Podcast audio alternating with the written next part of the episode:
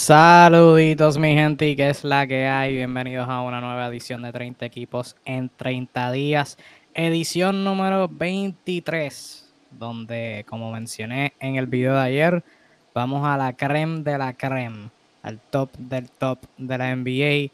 Hoy hablando de uno de los em, equipos que se proyecta que sean de los mejores en la liga, los Philadelphia 76ers. Esto 30 equipos en 30 días, una colaboración entre NBA Discussions y la Copa de la NBA, donde por el mes entero de septiembre estaremos analizando los 30 equipos en la NBA, uno por día. Y estamos en la recta final.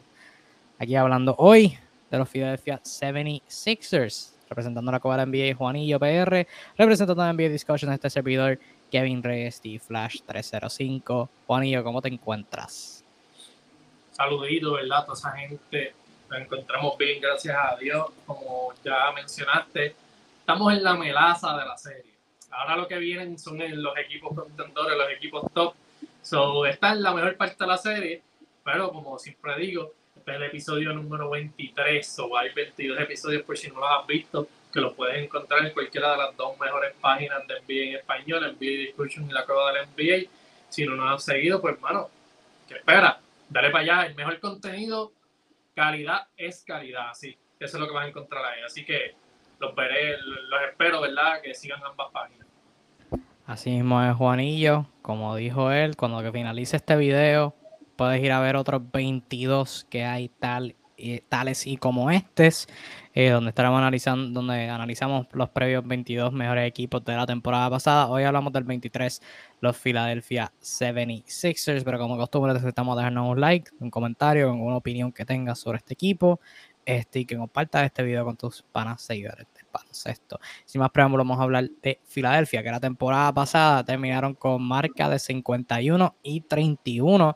Primer equipo del que hablamos en esta serie que si mal no recuerdo, creo que es el primero que hablamos que ganan más de 51, no sé, ha pasado un montón de tiempo de que, desde que grabamos, probablemente no. Pero 51-31, cuarto lugar a la conferencia del Este, pasaron de la primera ronda eliminando a los Toronto Raptors en seis partidos. Un poquito de miedo porque se fueron arriba 3 a 0, perdieron dos corridos y empezaron los memes, oh, River botaron una ventaja 3 a 0, pero terminaron cerrándolo en Toronto. Ya la segunda ronda perdieron en 6 ante los Miami Heat. Y Filadelfia literalmente una historia de dos temporadas distintas. Para la primera mitad, eh, Joel Embiid estuvo jugando increíble. Joel Embiid jugó increíble toda la temporada, se debe decir.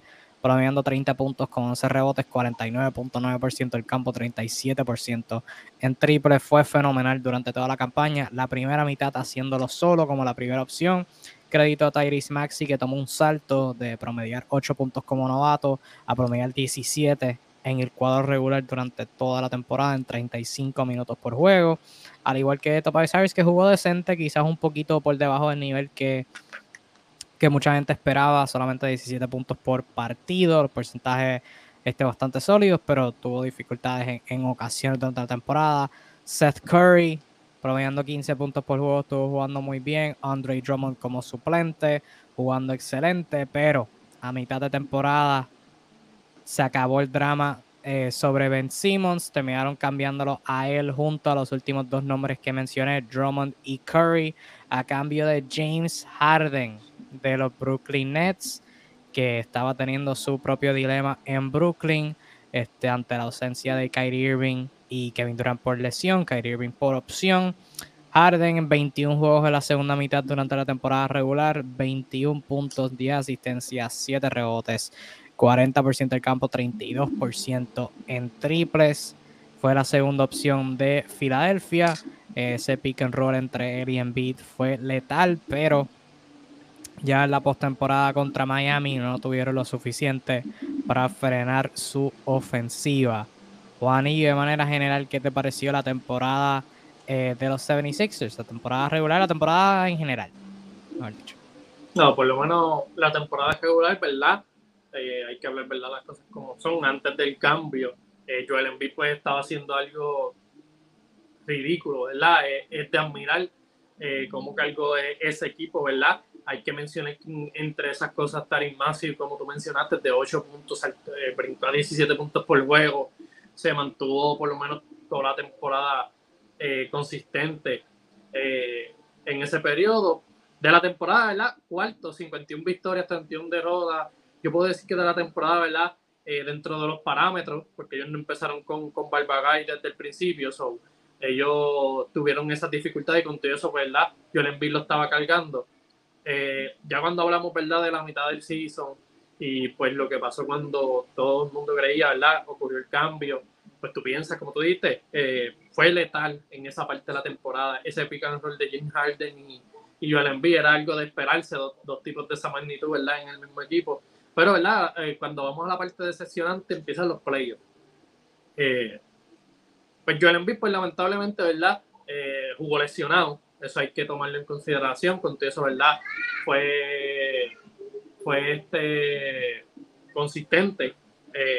pero cuando hablamos de James Harden, pues ya ahí van mis cuestionantes yo por lo menos James Harden es un tipo que yo no confío en playoffs, nunca lo he hecho, todavía no creo que lo voy a hacer. De hecho, esa es una de las maneras porque este equipo yo creo que no, no dio el siguiente salto ese, esas playoffs, porque se necesitó, ¿verdad? La, eh, la generación de ofensiva que pues claramente tenía, tenía Harden como potencial hacer y pues no lo hizo en esta playoffs, ¿verdad? Miami lo, lo venció por decir así fácilmente, después que le cogieron el truco en seis juegos.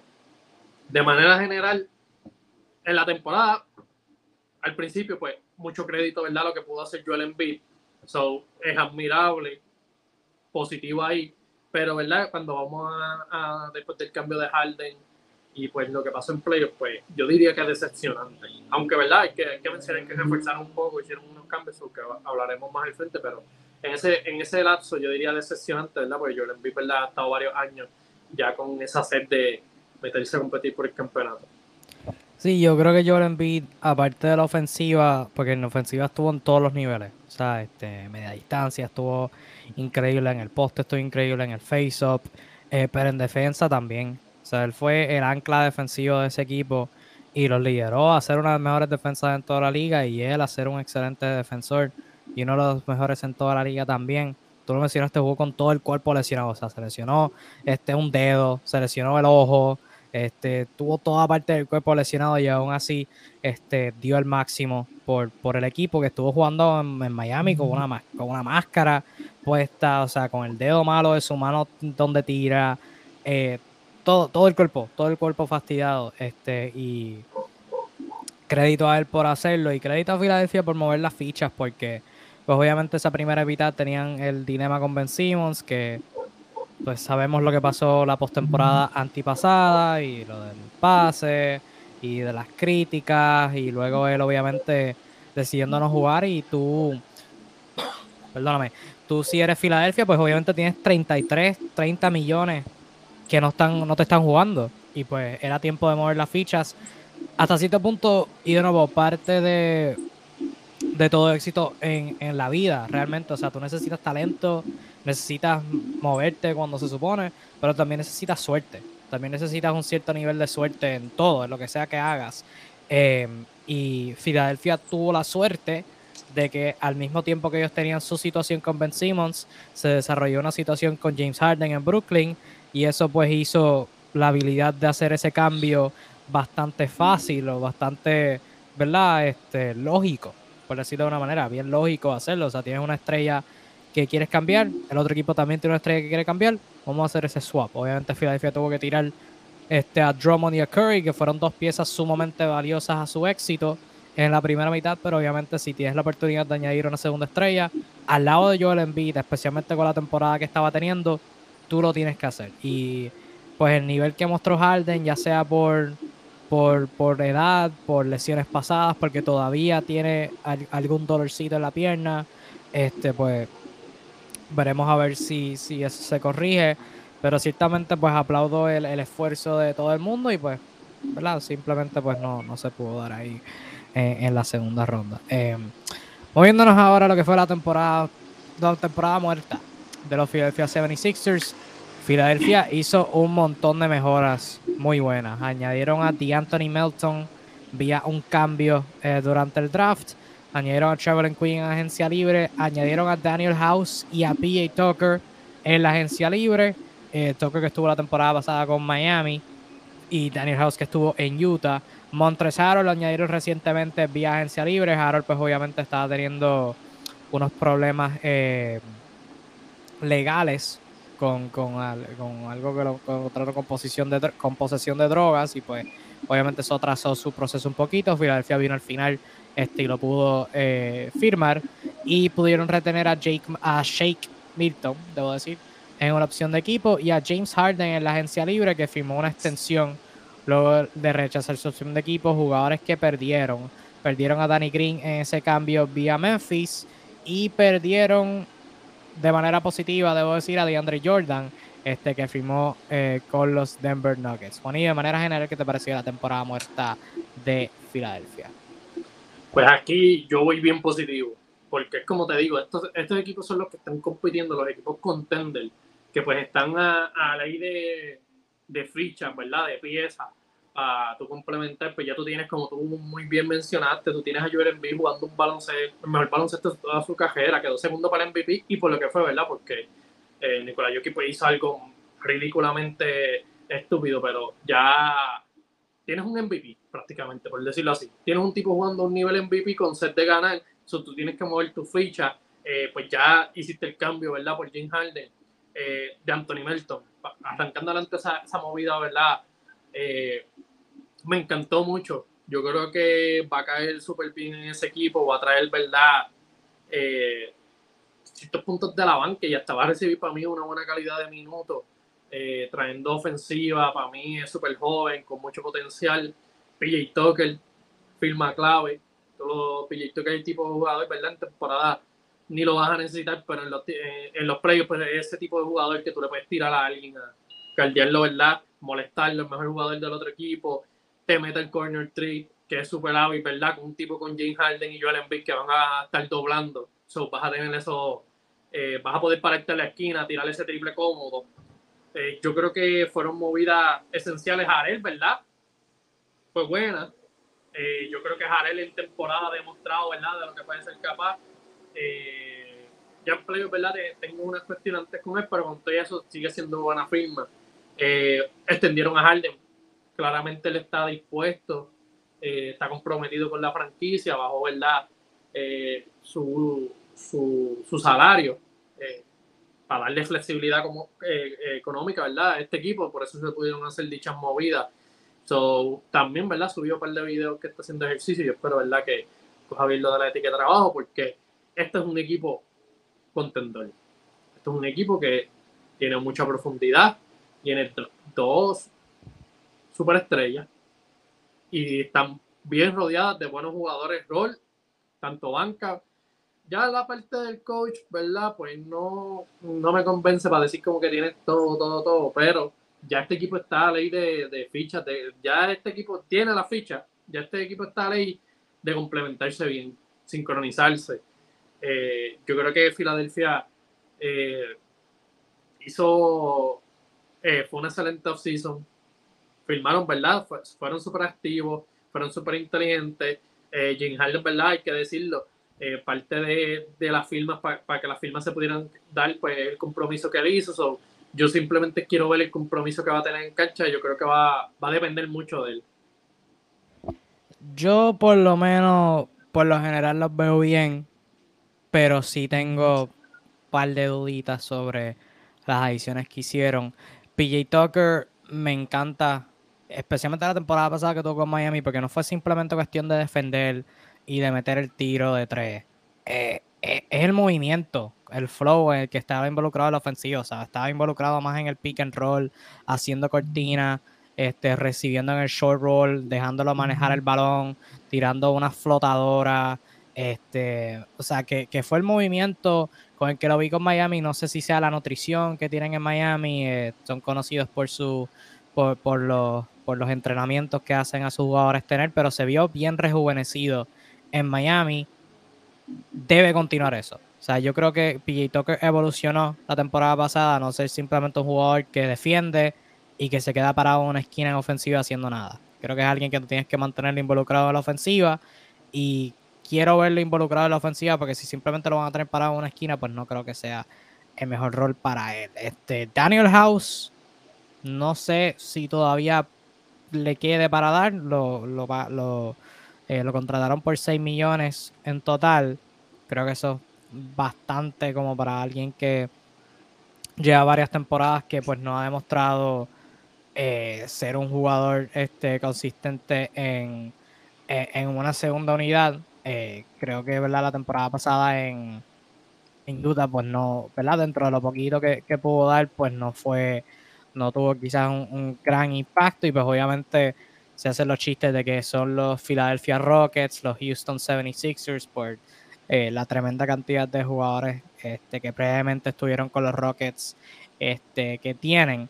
Pero House lleva varios años ya que no, que no ha sido, no, ha sido un jugador este, consistente en una rotación. No sé si en Filadelfia vaya a ser la excepción. Ciertamente es una, es una apuesta. Es una apuesta que están haciendo. Ya con la figura de Harold, pues trae preguntas a largo plazo, porque yo creo que Harold es alguien que en temporada regular te puede ganar un par de juegos. Eh, puede venir desde la banca a anotar, porque es un muy buen anotador que puede conseguir un tiro y tener impacto. Pero la defensa no existe. O sea, no es que defiende malo, es que no defiende. Eh, y no tiene la altura para completar. O sea, el tipo lo que mide son como 6'7, 6'8. O sea, que, tras que no defiende no es alto, que no puede impactar un tiro así. Este, esa es mi preocupación. O sea, si tú le vas a dar descanso a Joel Embiid, tienes que tener a alguien que en ofensiva pueda ser competente y que en defensa sea respetable. Andre Drummond era excelente como suplente y creo y lo hablamos cuando estábamos hablando de Chicago. Creo que va a tener un gran impacto allá. Harold no sé si sea esa, esa solución. Este, porque ciertamente se puede hacer la conexión de que Doc Rivers fue su dirigente en los Clippers, pero yo creo que en los Clippers pues Harold precisamente pues tenía ese problema, en, en donde era uno de los mejores anotadores de la segunda unidad, pero en defensa pues no existía. O sea, es que en temporada regular te puede ganar un par de juegos, pero estoy bien interesado en ver cuál va a ser el rol de Paul Reed, que va a venir desde la banca, que va a ser alguien que, ¿verdad?, del cual este, necesitan producción. Este, y creo que en temporada muerta, pues va a ser alguien que, les va a tener que, ganar un par de, par de jueguitos eh, en, la, en la postemporada, debo decir, este, para ellos eh, brillar. Pero de manera general, pues lo vi lo vi bastante sólido. Ahora pasando a la parte buena, lo que es este proyección del cuadro regular. Creo que esto es bastante straightforward. Ya cuando estamos llegando a, los equipos contendores, creo que la, ecuación se pone bien simple, diría yo. Eh, regular es básicamente sencillo, no tenemos que perder mucho tiempo aquí. Tyrese Maxi, James Harden, Tobias Harris, PG Tucker, Joel Embiid. Correcto. Este, lo curioso con Joel Embiid es que viene de una cirugía, viene de varias cirugías. Este, viene de la cirugía en el pulgar derecho y viene de la cirugía este, en su fractura orbitaria, que fue básicamente un huesito por aquí, por debajo del ojo, no me acuerdo cuál ojo exactamente fue. Eh, pero Joel Embiid viene o sea, de cirugía, de todo tipo de cirugía, así que va a ser bien interesante este, su impacto. Em, ¿Qué piensas de la, de la segunda unidad de los 76ers, porque tienen a Harold ahora, siguen con Nian, tienen a Korkmaz, tienen a House, tienen a Melton, no sé si ya lo dije, Shake Milton, tienen a Thibault, que por default se va a mover a la segunda unidad, asumiría yo. Eh, ¿Tienen los Sixers una buena segunda unidad? Porque sabemos que a Doc Rivers le encantan las su segunda unidad. Doc Rivers es uno que, que le encanta superar unos cuadros con cinco jugadores suplentes a la misma vez y si va a hacer esos cuadros, pues esos suplentes van a necesitar este, dar, dar buenos minutos. Este, ¿Tú crees que tienen una buena segunda unidad? Yo diría que tienen buenos jugadores.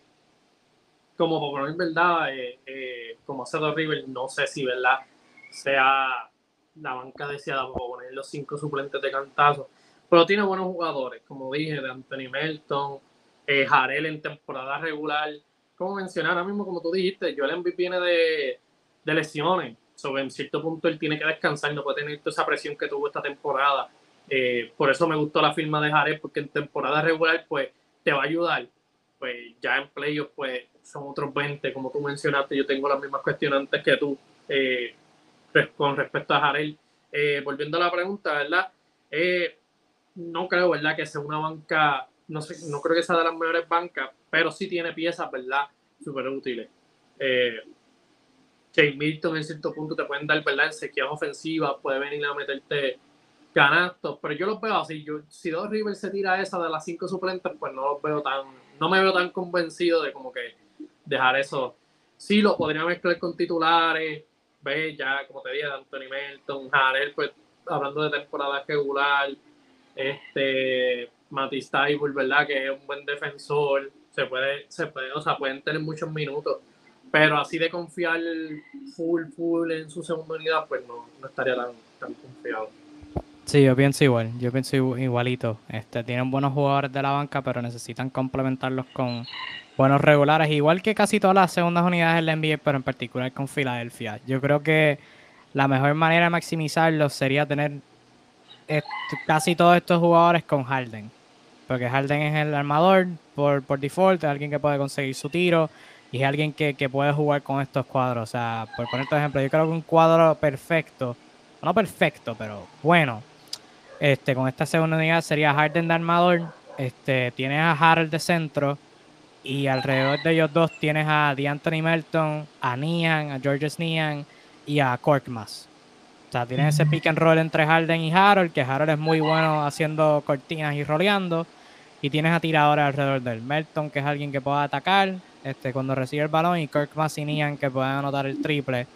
Creo que este, a veces es un poquito inconsistente, pero eh, creo que es un, muy buen cuadro que pueden utilizar, pero ciertamente, pues, ¿verdad? Como tú, como tú mencionaste, pues quizás este no, no sea el mejor. Este, ¿Cómo tú ves esa rotación de los centros? Porque yo creo que Embiid es alguien que va a jugar la mayoría de los minutos, 30, 35 minutos. Harold, no sé, ¿qué tipo de minutos tú crees que, que deba jugar Harold? ¿Los puede jugar a, a Embiid y a él en cancha al mismo tiempo? ¿Ves a Paul Reed teniendo un, un rol durante la temporada regular. ¿Cómo tú ves esa rotación entre, entre ellos tres? Bueno, pues yo creo que Harrell va a tener sus minutos como tú especificaste en temporada regular. Sin embargo, yo creo que Paul Reed, ¿verdad? Va, va, va a recaer con varios minutos. Eh, como tú dijiste, cuando yo envié este sano, o sea, relativamente él estuvo sano la temporada pasada, pero como te dije, yo no creo que haya full carga para él esta temporada. Yo creo que por eso hicieron esas movidas sobre en cierto punto por Reed va a tener, eh, yo creo que va a tener un rol en ciertos momentos eh, bastante protagónico en cuestión de minutos.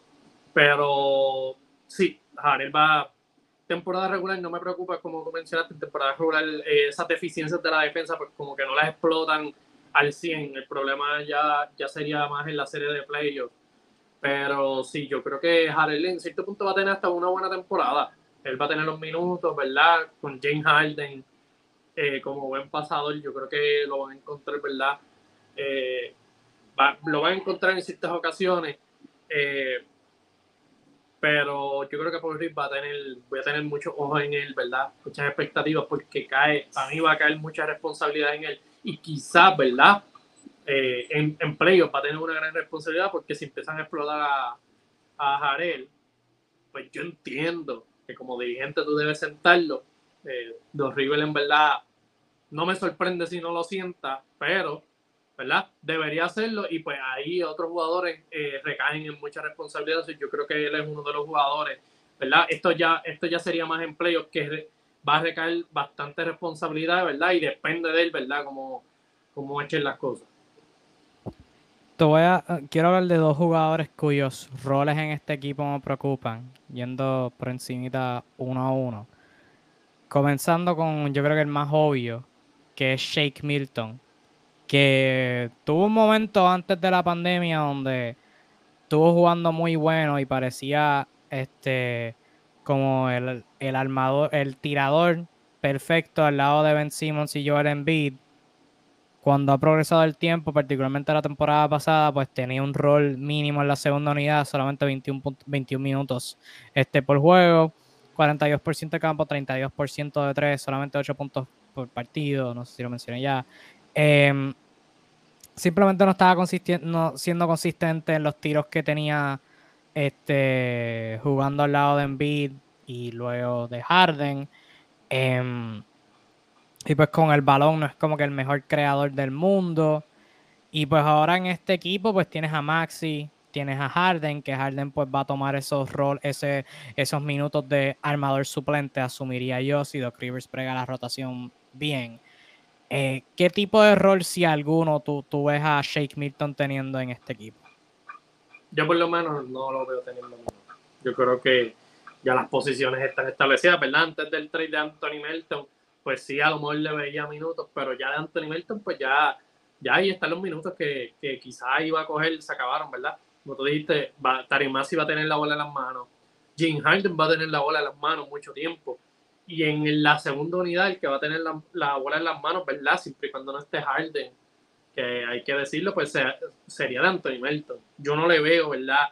Como que tiempo, como tú mencionaste, Shane Milton, pues tuvo como que flashes, así como que es bien inconsistente, tuvo rachas buenas, donde era un anotador eficiente, pero fue bastante inconsistente.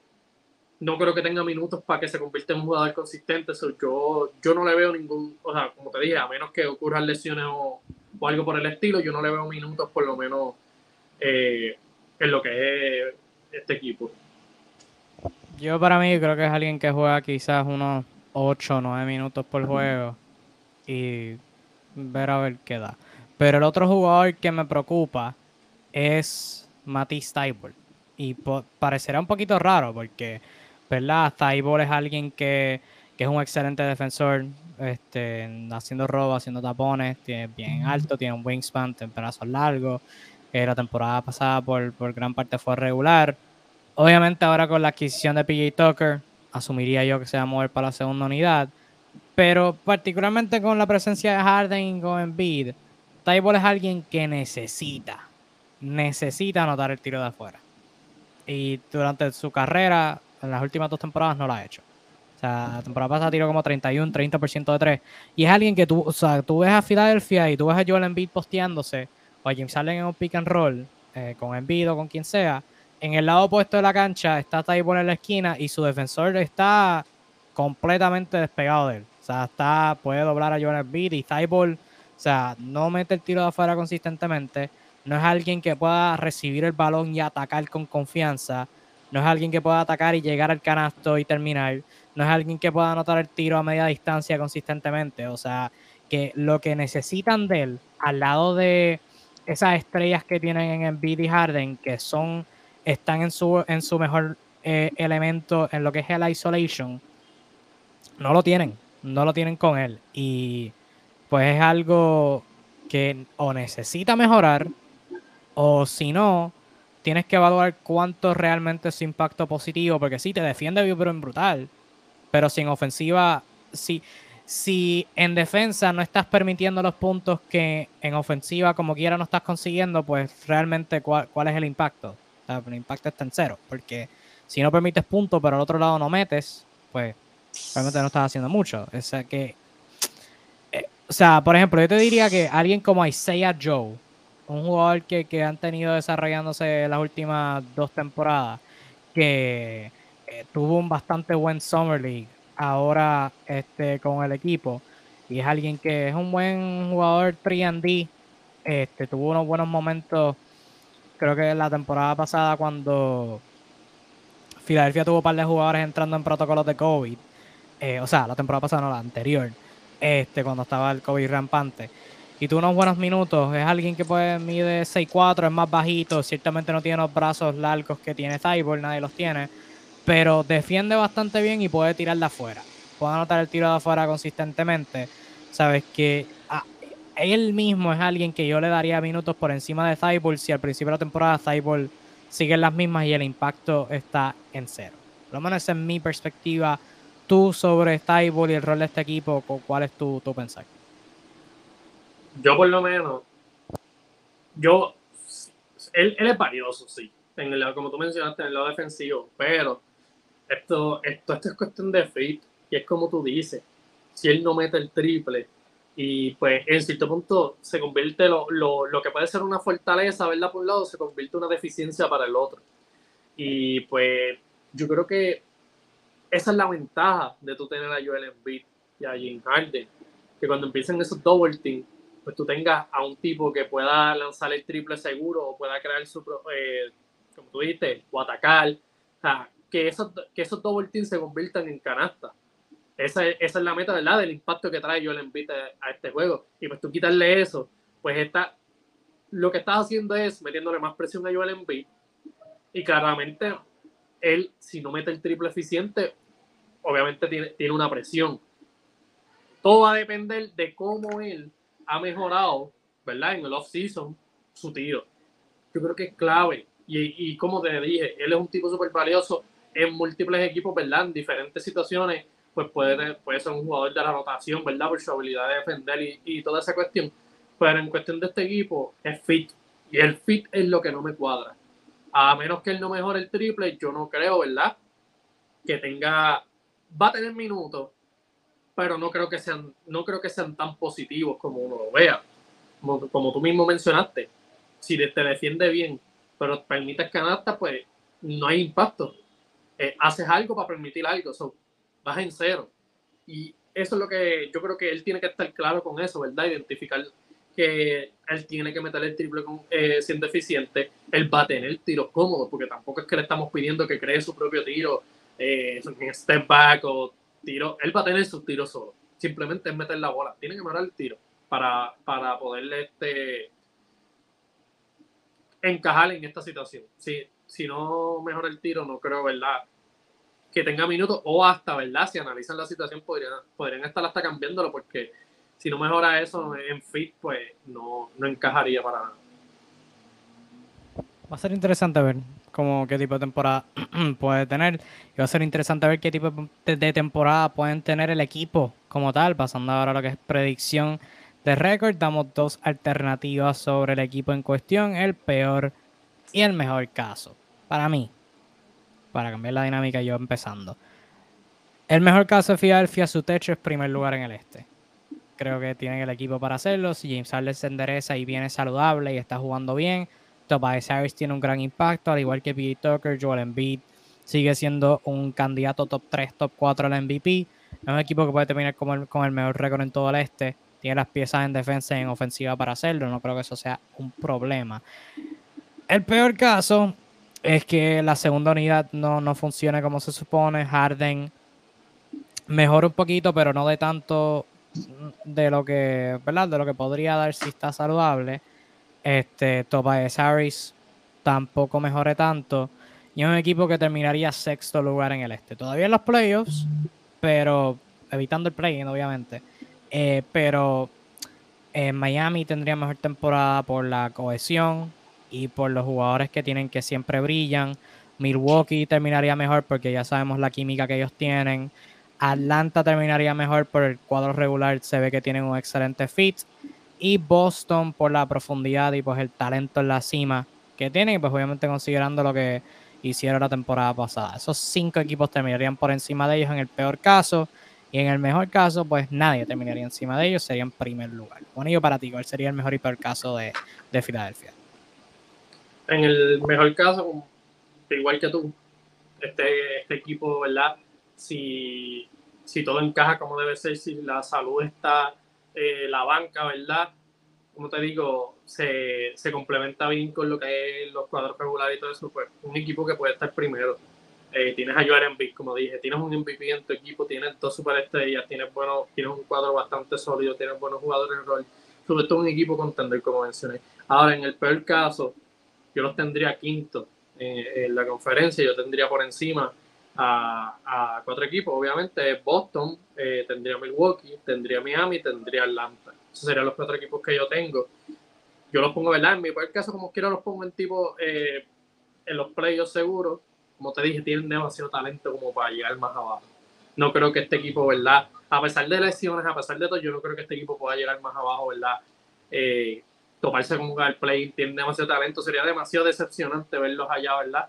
Pero como hay muchas cosas, como tú mencionaste, especialmente la segunda unidad, que es un poco cuestionante, el coach es cuestionante, hay un par de, hay par de cositas, ¿verdad? Que todavía tienen en, eh, por descifrar. Eh, yo creo que se esperan muchas cosas de ellos, especialmente los playoffs, ¿verdad? En los playoffs es donde van más, mis cuestionantes van más allá. Yo creo que los playoffs, ¿verdad? Lo que es Harden, yo espero, espero que estas playoffs sí esté entrenando, no esté puteros tirando chavos por ahí, ya estoy cansado de eso, yo quiero ver a un Harden. Por lo menos Joel Embiid está teniendo su mejor temporada, invirtieron, hicieron muchas cosas, yo espero ver eh, un cambio. Tengo mucha, tengo altas expectativas con Filadelfia, espero verdad que no me defrauden. Va a ser, va a ser bien fascinante ver, va a ser fascinante ver, ambos escenarios se pueden ver, yo creo. Este, pasando ahora a expectativas del equipo de, de Filadelfia. ¿De quiénes los 76ers necesitan más? O sea, ¿de cuál de estos jugadores, de cuál de estos dos jugadores que te voy a mencionar ahora necesitan mejor producción? ¿Tyrese Maxi o Tobias Harris? Pues mira. Mira. Es una, es una pregunta tricky. Pero yo diría Tobias Harris. Y me voy a explicar por qué. Tyrese Maxi por lo menos ya, ¿verdad? soy un buen anotador de esto, Tobias Harris también. Pero yo necesito más de Tobias Harris en el lado defensivo. Porque los playoffs pues, los han explotado de manera brutal. Prácticamente lo, atacan siempre a él y pues tiene que por lo menos, como yo digo, no es que te vayas a convertir en un jugador de leones, pero por lo menos ser molestar, tienes que molestar. Y es eso, ya por lo menos anotación tienes varios, como que yo necesito ver más responsabilidad tuya en el lado ofensivo y te estás pagando. So, sacrifica tu juego un poco ofensivo, dame más defensivo. Yo creo que eso ayudaría al equipo, ¿verdad? A, dar un paso extra. Como quiera, él es un buen anotador. Eh, como digo, el contrato es lo que lo hace ver feo, pero él es un buen anotador, eh, un buen tirador. que él va, va a aportar de manera positiva en ese lado. Yo lo único que le pediría sería defensa. Si él mejora eso a molestar, por lo menos, como te digo, no tiene que ser un stopper, pero por, el simple hecho de molestar, cambiaría la dinámica completa, completa del equipo. Yo creo que necesitan más de Maxi porque yo creo que para el éxito del Philadelphia necesitan más de un armador que no se llame James Harden que brille. Yo creo que si Harden es el único que está brillando, o sea, las otras opciones son Maxi, son Shake Milton y son DeAnthony Melton. Y si James Harden es el único armador que está brillando en ofensiva, que está liderando la carga, pues tienen un problema. Tobias Harris en el peor caso va a defender y va a anotar el triple. Em, y si no está jugando bien, si piensas que necesitas más, más pues está bien, lo sacas, meta Nian, o meta Korkmaz, o House, si está jugando bien, o vete con un cuadro grande, o usa Tyball para defensa. O sea que quizás tienen más alternativas si Harris no está jugando bien, obviamente con, con los 37 millones que le están dando, no quisieras que ese sea el caso.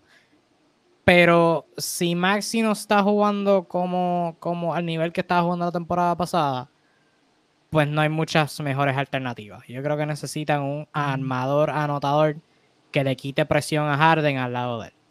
Yo creo que eso sería más importante para ellos, para mí. Pero ciertamente ambos, ambos son importantes. Este ¿Hay algo de lo cual no hayamos hablado que quieras comentar ahora? más, importante que ellos dos es Jim ese, ese, ese, es el, ese es el pilar, pero de cómo, de cómo el rendimiento de él. Porque, como te digo, Joel Embiid, eh, eh, esto para que Joel Embiid tenga su juego, tenga su, su espacio como de esto, Jim Harden tiene que volver a ser un jugador anotador eficiente y pues tiene que hacerlo en los playoffs, no solo en la temporada regular yo sí vi que James Harden se comprometió con el equipo, ¿verdad? Económicamente. Esa parte no me importa. Yo la que quiero ver es, la de cancha. Yo quiero ver, ¿verdad? Que él esté comprometido con el equipo y que vuelva a su condición física, porque él tuvo muchos estragos, ¿verdad? Esta temporada. No se veía llegar a su. Se veía pesado, se veía lento, se veía fuera de forma en cuestión de que no podía llegar a sus espacios. Se le, le costaba mucho conseguir sus tiros. Pero, ¿verdad? Obviamente James Harden tiene sus movimientos, tiene todo, ¿verdad? eso, ¿verdad? Promedió 21 y 10 asistencias. Pero yo quiero ver, eh, yo creo que la responsabilidad cae en él, ni siquiera en Joel Embiid. Joel Embiid para hacer su juego. Es ver lo que Harden haga esta temporada y más aún lo que vaya a hacer en playoff, porque en playoff, ¿verdad? Es donde te digo, le da el cagonil y, y, y, este equipo es tan bien complicado de que Harden eh, no te promedie lo, lo, que normalmente él hace y este equipo siga ganando. Para mí depende en full de él y tiene mucha, tiene toda la responsabilidad del mundo este, esta temporada, este año. Sí, y aparte de él, yo creo que este es el último break de Doc Rivers con los 76ers, porque yo la razón por la que creo que no lo despidieron es porque le quieren dar una, una oportunidad justa. O sea, estuvo la temporada pasada una mitad con Joel Embiid solo, a la otra llegó Harden, y pues obviamente son fichas que pues tienes que manejar. Ahora que Darren Morey tuvo la oportunidad de moldear el equipo a su gusto, creo que esta es la última oportunidad que tiene Doc. Este, si Filadelfia no llega mínimo a las finales de conferencia, creo que el verano que viene Doc Rivers se va por la puerta y se va bye bye. Creo que esta es la última oportunidad que tiene Doc ya si, si fracasa, pues ya la temporada, el verano que viene, pues estaremos, estaremos mirando a posiblemente Mike D'Antoni regresar a dirigir o el mismo este, eh, Snyder em, o cualquier otro veterano que, no esté dirigiendo ahora mismo. Creo que va a ser, esa va a ser la apuesta, pero obviamente yo creo que la esperanza es obviamente no llegar a ese caso. Quisieran que Filadelfia gane el campeonato ahora.